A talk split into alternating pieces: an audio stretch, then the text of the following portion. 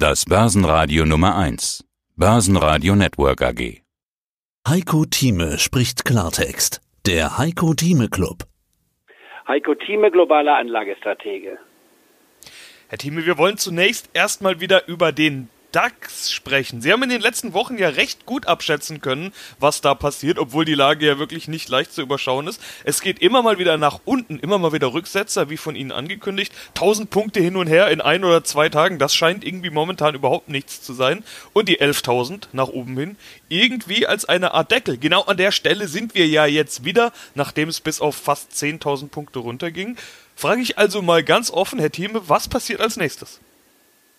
Nun, erst einmal, bevor ich das beantworte, will ich selbstkritisch sein. Ich hatte ja gesagt, wir sollten also uns darauf einstellen mit Hebelprodukten, die wir am Ende diskutieren werden, dass man hier in diesem Bereich sich einkauft und zwar auf einen rückläufigen Markt äh, sich einschießt, um dann sich einzudecken, wenn wir unter der 10.000 Marke sind mit der ersten Tranche. Und ich hatte ja davon, bin davon ausgegangen, bleibe ich übrigens auch dabei, was wir nachher diskutieren können, dass wir nochmal die 9.500 Marke sehen können, aber nicht die Tiefstände, die wir im März gesehen hatten. Nun, selbstkritisch, der Markt hat bei 10.100 gehalten. Der Dow Jones ist zwar definitionsmäßig von mir unter die 23.000 Marke gefallen, aber nicht so nachhaltig, dass ich da schon Rückkäufe gemacht oder Eindeckung gemacht hätte. Ich war ein bisschen gierig, wenn man so will.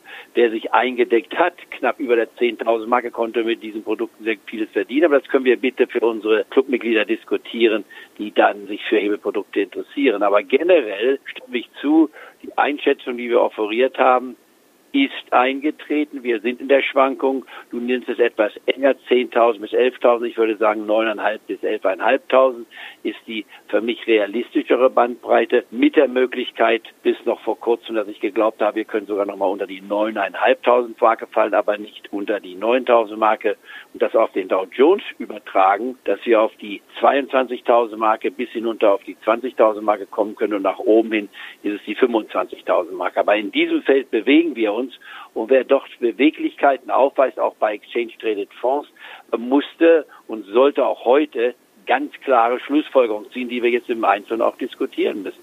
Hebelproduktdiskussion kommt ja normalerweise bei uns ganz an den Schluss, aber ich möchte einen gewissen Vorausblick darauf jetzt schon machen, denn mit diesem Markt kann man ja mit Hebelstrategien sehr schönes Geld verdienen. Das ist ja ein richtiger Trading-Markt, da kann man gute Gewinne machen. Ist jetzt gerade Trading Time, kann man das so sagen? Trading Time ist immer da und auch Anlagezeit ist immer da. Es kommt immer auf die Emotion und die Einstellung des Investors an. Wer kurzfristig handeln will, kann jeden Tag, jederzeit ein Trade finden. Wer allerdings sagt, ich möchte nicht die täglichen oder wöchentlichen oder monatlichen Fluktuationen ausschöpfen, sondern ich möchte gerne eine Strategie haben, die es mir ermöglicht, innerhalb eines Jahres vernünftig zu investieren, ein gut gestreutes Portfolio zu haben und dann natürlich auch die Möglichkeit zu haben, mich vor Unfällen zu bewahren, beziehungsweise wenn mal Unfälle auftauchen, Coronavirus wäre ein solcher Unfall, den man nicht voraussagen kann, deswegen auch die Definition des schwarzen Schwanes, wie verhalte ich mich da? Das ist wichtig. Aber was wichtig ist, ist das Exchange Traded Fondsprodukt. Produkt. Übrigens heute ist eine Sonderbeilage erschienen in der Welt. Wer sie hat, kann es sehen. Von Gottfried Heller und meiner Wenigkeit gibt es dort zwei Interviews, wo wir über die Anlagestrategie und die Bedeutung der Exchange Traded Fonds sprechen und was eben ein Exchange Traded Fonds operiert im Gegensatz zu einem gemanagten Fonds geben kann ich das nur anbieten. Wir werden das auch bei uns auf unserer Seite heute Abend noch hier mit einem Link veröffentlichen. Aber wichtig ist die Exchange Traded Fonds. Und da haben wir gesagt, bitte kauft euch einen Exchange Traded Fonds in der zweiten Märzhälfte. sowohl beim DAX als auch beim Dow Jones, als wir um oder unter der 9000 Marke waren beim DAX und beim Dow Jones, waren wir dann unter der 19.000 Marke. Und wer das befolgt hat und hat sich dort eingekauft, musste eigentlich, da ich sage, man kann ja bis zu 20 Prozent jeweils im Dow Jones und jeweils im DAX investieren, also insgesamt bis zu 40 Prozent. Wer mir also auf das Wort gefolgt ist, hatte mindestens zwei Tranchen aufnehmen können oder müssen.